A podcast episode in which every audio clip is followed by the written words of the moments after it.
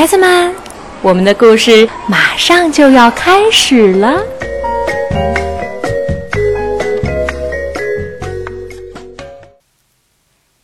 小朋友们好，我是燕子阿姨，是跳跳的妈妈。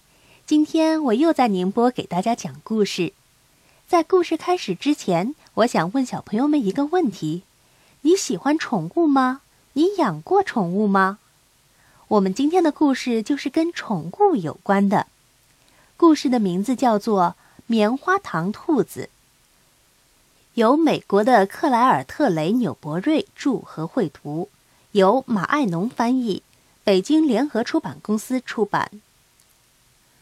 奥利弗是一只灰猫，身上长着斑纹，住在一所公寓里。许多猫都必须自己给自己找食物吃，而奥利弗却是个幸运儿。他饿了的时候，只要跟提利小姐提一提，提利小姐就会打开冰箱，给他端出干尖儿或者牛肉丁。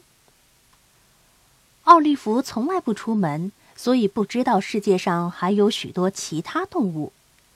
他生活中的老鼠就是那些填了猫薄荷草的灰色毛绒玩具，而他这辈子见过的最像兔子的东西是一只胖鼓鼓的长毛绒复活节小兔。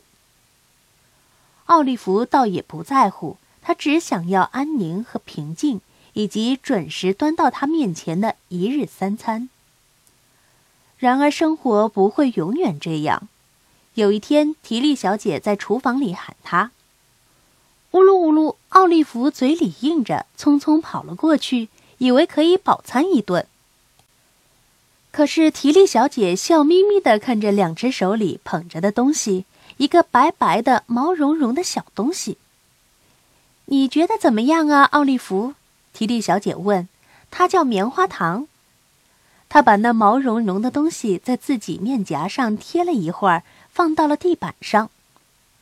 长长的耳朵，粉红色的眼睛，蠕动的鼻子，抽搐的胡须，而且还是活的。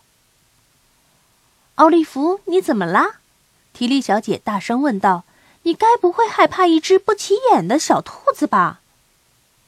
奥利弗确实是害怕了，他甚至吓得不敢逃跑。蜷缩在墙角，眼睛一会儿睁一会儿闭，似乎盯着兔子看久了会伤着眼睛。小兔子棉花糖呢，也是一肚子不高兴，它只想回到自己家里，跟暖乎乎、毛茸茸的亲爱的妈妈在一起。如果它是一只小猫，早就喵喵喵了；如果它是一只小狗，早就汪汪汪了。如果它是一个小宝宝，早就哇哇大哭了。然而，它是一只兔子，只会静静地坐在那里，闷闷不乐。不过，棉花糖吃饭的时候心情好了一点儿。他吃的是一根生胡萝卜和一碗燕麦片。碗上印着一个英文的“狗”字，因为商店里没有印着兔子或小兔的餐具。反正棉花糖不识字，这也就无所谓了。他先吃了绿色的胡萝卜尖儿，因为他渴了，然后啃了一些胡萝卜，接下来吃了几口燕麦片，小口小口的咬着吃，嘎吱嘎吱，吃得很快。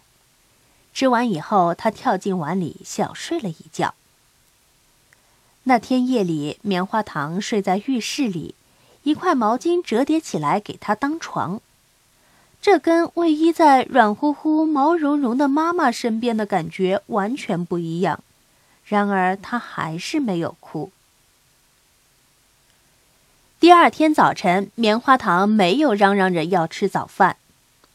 奥利弗，如果你也能这么安静和听话就好了。提利小姐打着哈欠说。刚才奥利弗一边疯狂地抓挠他卧室的门，一边喵喵大叫，把他给吵醒了。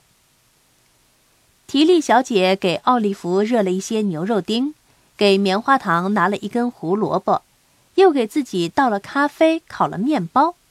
然后他坐在打字机前写道：“兔子的赞歌。”小兔是安静的宠物，小兔是世间的珍宝，小兔从来不出声音，小兔是贴身的小袄。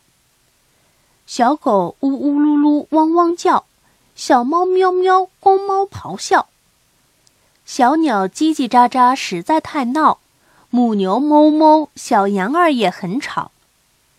有些动物吼，有些动物叫，各种的声音真聒噪。动物们吵得人心烦，男孩女孩也不能静悄悄。小兔却从来不吱声，一句话不说，一声也不叫。乖乖的小兔真讨喜，家有小兔才美好。那天早晨，奥利弗觉得胆子大多了。他现在看小兔几乎可以不眯起眼睛了。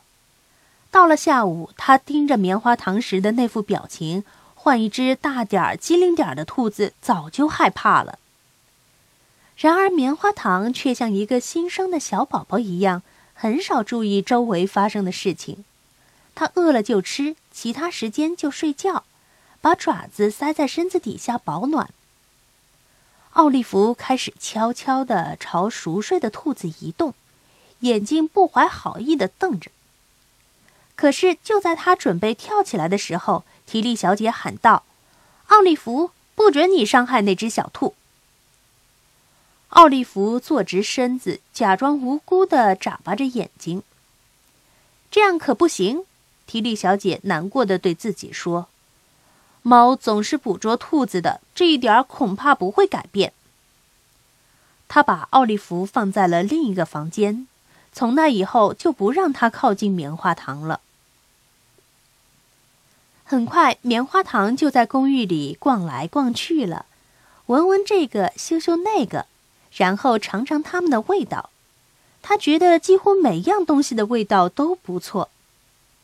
他啃毯子，在一个地方使劲的啃，啃脱了一小片，再往前挪。他用两条后腿站着，把书架上的书一本本的抽出来。他摇椅子，摇桌子腿儿。每当提利小姐稍微坐下一会儿，他就乐呵呵的跳过来给她解鞋带。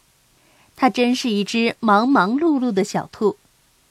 提利小姐惊讶的发现，除了胡萝卜，他还啃许多许多东西呢。于是，提利小姐又在打字机上写了一首诗，名叫《给爱兔者的严肃警告》。小兔从早到晚啃东西。从不知道这样不可以，它啃手套、围巾和拖把，只有蹦跳时才停下；它啃窗帘、灯绳和鞋子，要打瞌睡时才停止。垫子、地毯和绸缎花，一口咬住，使劲儿拉。胶鞋盒子、书本和绳头，小兔什么都要啃一口。一天下午，体力小姐回来的时间比平常晚。奥利弗打了个瞌睡，醒来，见面前没有摆着吃的，便快步走到另一个房间的门前，叫道：“呜噜呜噜，呜噜呜噜。”没有人回答，但他听见隔壁房间传来一些奇怪的声音，小小的、稀稀疏疏的声音。他立刻睁圆了眼睛，两只耳朵腾地朝前竖起。这些声音是棉花糖的小脚发出来的。棉花糖正在房间里跳来跳去呢。棉花糖发现了提利小姐那个旧的长毛绒复活节小兔，把它的胡须全都啃了个遍。此刻，他为自己活着而欣喜若狂，在房间里嬉耍玩闹，别提多开心了。奥利弗竖起耳朵听，使劲儿的用鼻子嗅着，眼睛越睁越大，越睁越大。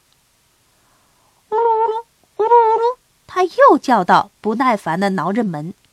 见没有用，他便用两条后腿站起来，拍打着球形的门把手。最后，他举起两只前爪，放在门把手的两边，往这边扭扭，往那边转转。终于，随着咔嗒一声轻响，门一下子开了。奥利弗放轻脚步，走进了隔壁的房间。没错，兔子在那儿。蹦啊跳啊，好像他在世界上什么烦恼也没有。他朝一个方向冲了几步，突然停住，随即一下跃到空中。接着，他转过身，冲回到刚才出发的地方，再跳，来来回回一次又一次。奥利弗怀着极大的兴趣看着，小兔每次从他身边闪过，他都甩一甩尾巴，准备一跃而起。可是不知怎的，他就是没法行动。也许他想起了提利小姐跟他说过不许伤害小兔，也许他心里仍有那么点儿害怕。突然，棉花糖把身体站得直直的，瞪大眼睛看着奥利弗，柔软的鼻子快速的抽动，他似乎非常好奇，却一点儿也不惊慌。这个满身花纹的大家伙是什么呀？他心里想。会不会是穿了件新衣服的妈妈呢？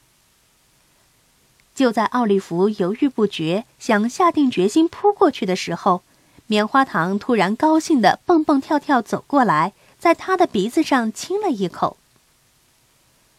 棉花糖闭上眼睛，紧紧的偎依着他，为自己又找到一个毛茸茸的动物而感到幸福无比。即使在奥利弗张开爪子用牙齿叼住它时，棉花糖也没有害怕，因为接下来奥利弗就开始舔他的脸，舔得那样温柔，就像任何一个猫妈妈舔自己的孩子一样，而且它像任何一个猫妈妈一样舔毛舔错了方向，弄得那些毛都竖了起来，看上去乱糟糟的。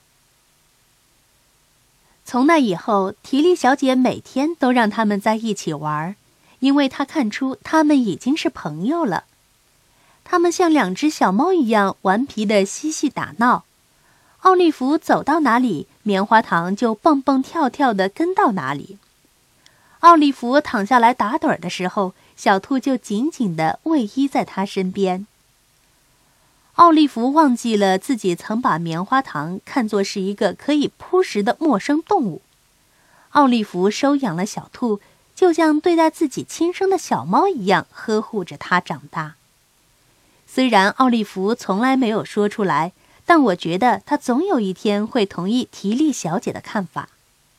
乖乖的小兔真讨喜，家有小兔才美好，家有小兔乐淘淘。活泼滑稽的肥宝宝，浑身都是软毛毛。它既乖巧又搞笑。哦，加油，小兔乐淘淘！好了，小朋友们，棉花糖小兔，你们喜欢吗？有没有想过自己也去养一只小兔，跟它一起玩呢？小朋友们，今天的故事到这就结束了，再见。